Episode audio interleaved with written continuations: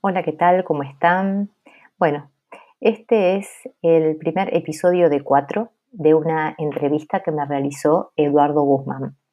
Los invito a que escuchen esta primera parte donde hablamos de mentoría y de mis inicios con la tartamudez. Espero que lo disfruten. Hola, buenas noches, buenas noches, buenas noches a todos, a todas quienes están uniendo a esta humilde transmisión. Muchos saludos a todos. Muchas gracias por estar en este, en este live. Mm, muchas gracias a todos los que se están uniendo en este instante. Les cuento, en este segundo episodio de, Hablemos de Tartamudez tengo el privilegio de tener a una invitada que van a conocer dentro de unos segunditos más. Ah, ella se llama Laura Duda, ya tal cual ustedes lo oyen, Laura Duda. Ella es eh, mentora profesional en tartamudez. Eh, ella es mm,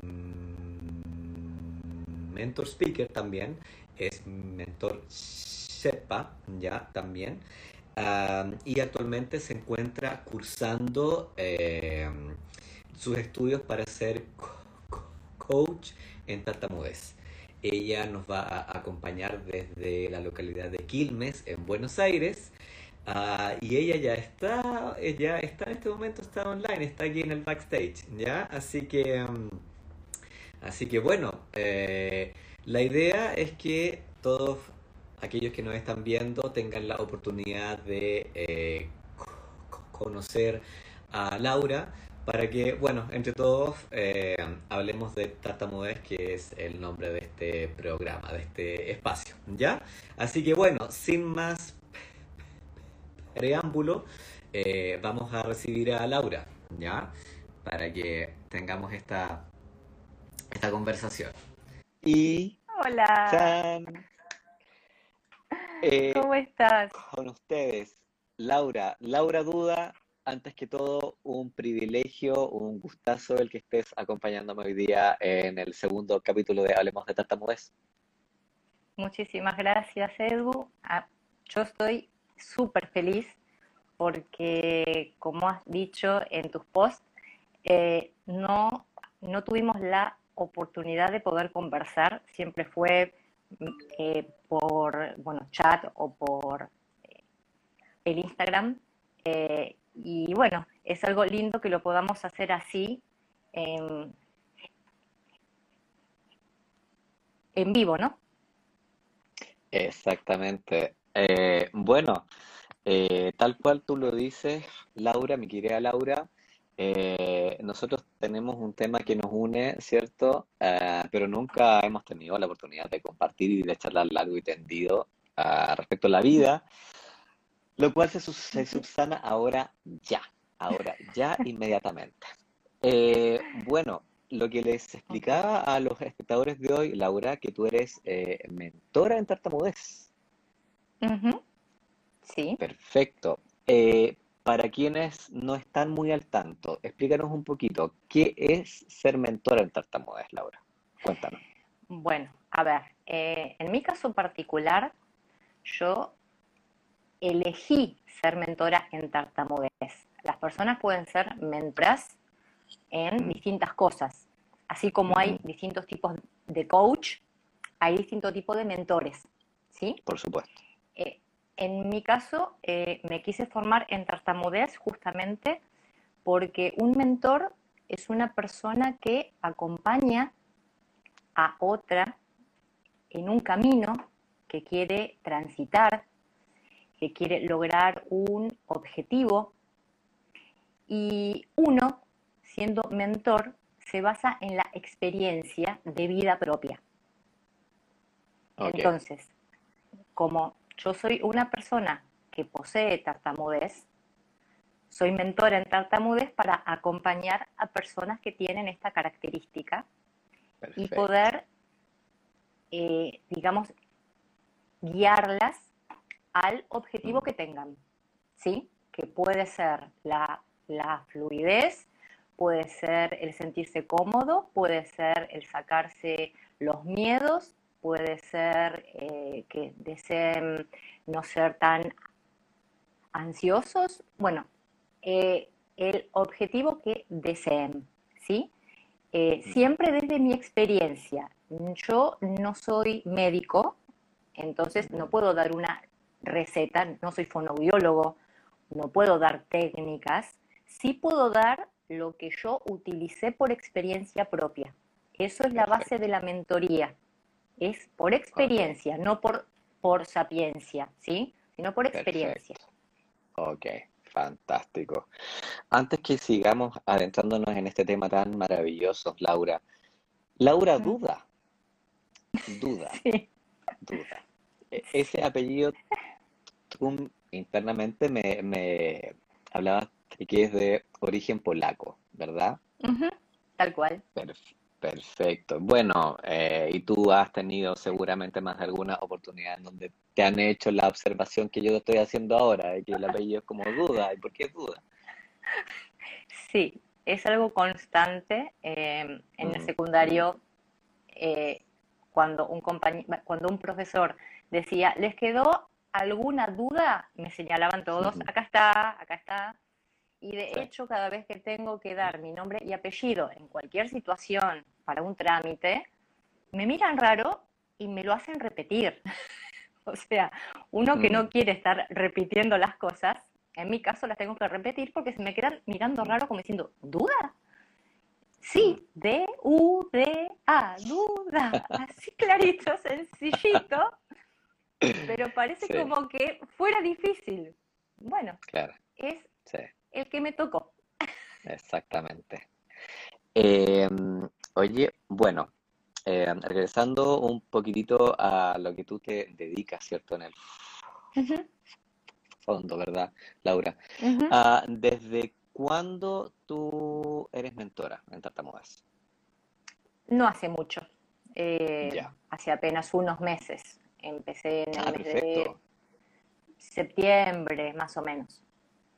Ya, ok. Oye, y aquí eh, tú, eh, el foco que tú tienes es eh, niños, adolescentes, adultos, no sé si has, a, lo mejor has empezado a definir esto quizás.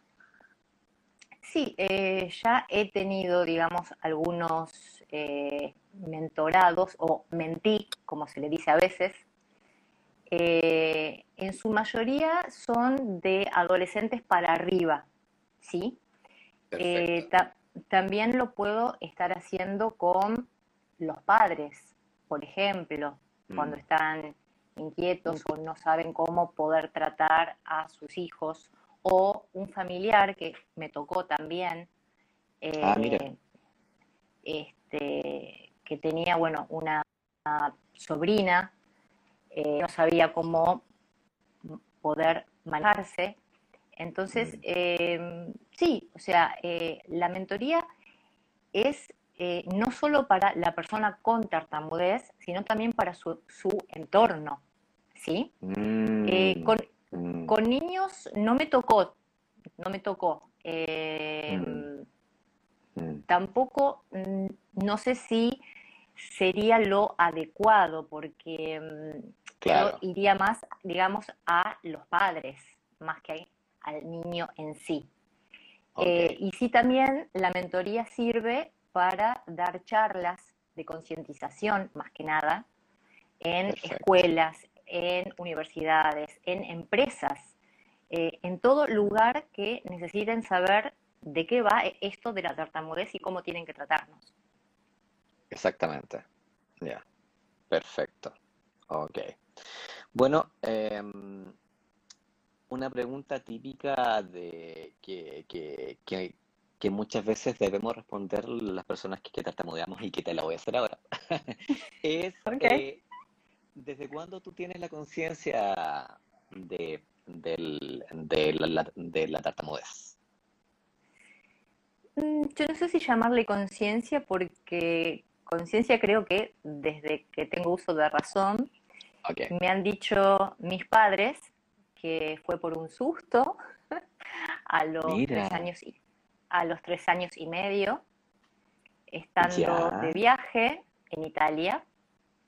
estábamos eh, caminando en una calle muy concurrida, eh, en una fecha que se llama Fer, Ferragosto, que es como un feriado allá, que es la mitad mm. del verano. Y bueno, yo me suelto de la mano de mi madre corriendo detrás de un tío que iba por su auto y cruzo la calle.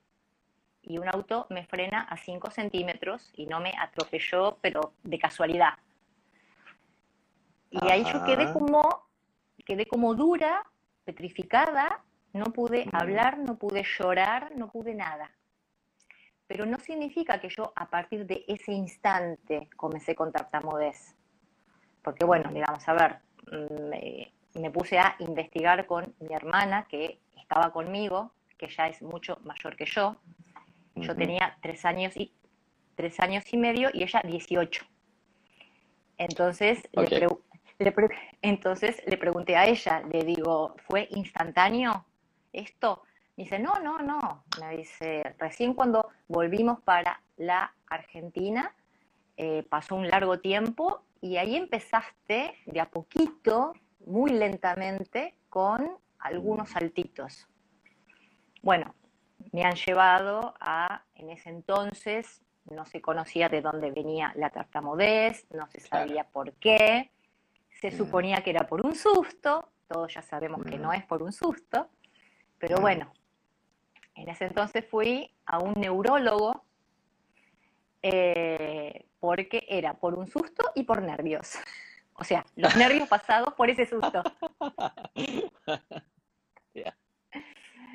Entonces, bueno, mm. eso. Este, claro. Desde ese entonces que comencé y en dos idiomas. Porque yo porque yo en casa empecé con el italiano, que era el idioma familiar con el que me crié. Y recién cuando, ah. cuando empecé, un poco antes de comenzar eh, lo, que aquí se llama el jardín de infantes, eh, sí, recién ahí es cuando comencé con el español. Entonces tenía saltitos en los dos ah. idiomas. Claro. ¿Hablabas italiano antes entonces de, No, de pequeña, eh, o no? sí, sí, lo continúo hablando, sí, sí, sí. Qué maravilloso. Sí, porque todos- Laura. Mis tíos, todos eran italianos y vivían al lado de casa. Entonces estábamos constantemente hablando en italiano. Sí, claro. Maravilla. Si te gusta lo que estás escuchando, suscríbete a Spotify, seguime y también te espero en YouTube.